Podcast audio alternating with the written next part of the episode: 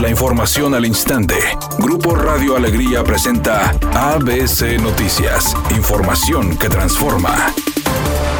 La violencia familiar en Nuevo León aumentó casi un 15% en comparación con el mismo periodo del año pasado, según las cifras de la Fiscalía del Estado que indican que en agosto pasado se presentaron 1.709 casos, 203 casos más que el mismo mes en el 2019, lo que representa un aumento del 13.47%. Juan Manuel Alvarado, integrante de la dirigencia de Familias Fuertes Unidas de México, expresó que el incremento de este delito es preocupante, ya que es una consecuencia de la cuarentena que se está viviendo por el COVID, puntualizando que la pandemia ha traído consigo una convivencia donde las familias no estaban acostumbradas, además de problemas económicos ocasionados por el desempleo, motivando conflictos entre las parejas. Resaltó que la convivencia forzada entre las familias hace que se concentre un estrés en los hogares, los cuales en algunos casos son espacios pequeños que afectan la privacidad de los integrantes de la familia.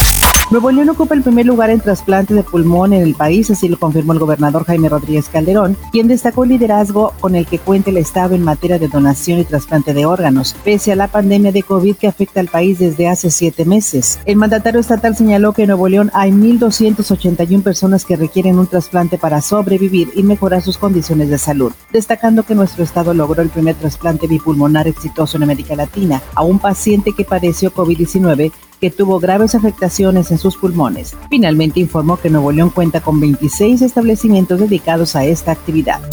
Luego de convertirse en el primer estado en llegar al semáforo epidemiológico verde ante la pandemia del COVID-19, Campeche espera que su ocupación hotelera se eleve a 40% en los próximos meses. Así lo afirmó el secretario de Turismo de esa entidad, Jorge Manos, quien indicó que están visualizando lo anterior con la llegada de nuevas aerolíneas. Editorial ABC con Eduardo Garza. Los médicos, enfermeras y el personal de salud se la están jugando para salvar vidas del COVID-19, mientras muchos otros ciudadanos se la juegan pero para infectarse, sin cubrebocas, sin sana distancia. El coronavirus es una cosa seria y ha matado a más de 3.500 personas en tan solo seis meses aquí en el estado. Los guardianes de la salud hacen su mejor esfuerzo. Ayudémoslo a combatir el COVID-19. Titanes de Tennessee suspendieron sus actividades presenciales hasta el viernes después de que la NFL informara que tres de sus jugadores y otros cinco miembros del personal dieron positivo a COVID. Los Titanes tienen programado el próximo domingo enfrentar a los acereros de Pittsburgh, pero dado a que el equipo de Tennessee no podrá practicar hasta el sábado como mínimo, se desconoce cuándo podría realizarse este juego. Los Latin Grammy anunciaron hoy a los nominados para la edición número 21 de los premios. J Balvin lidera la lista con 13 nominaciones, le sigue Bad Bunny con 9 y Osuna con 8. Bad Bunny y Balvin cuentan con una doble nominación en la categoría de álbum del año por sus discos más recientes.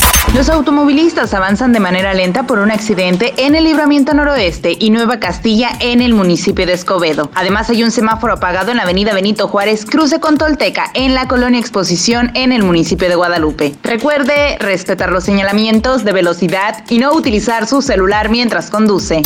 El pronóstico del tiempo para este martes 29 de septiembre del 2020 es una tarde con escasa nubosidad. Se espera una temperatura máxima de 26 grados, una mínima de 18. Para mañana miércoles 30 de septiembre se pronostica un día con cielo despejado, una temperatura máxima de 26 grados, una mínima de 14. La temperatura actual en el centro de Monterrey 26 grados.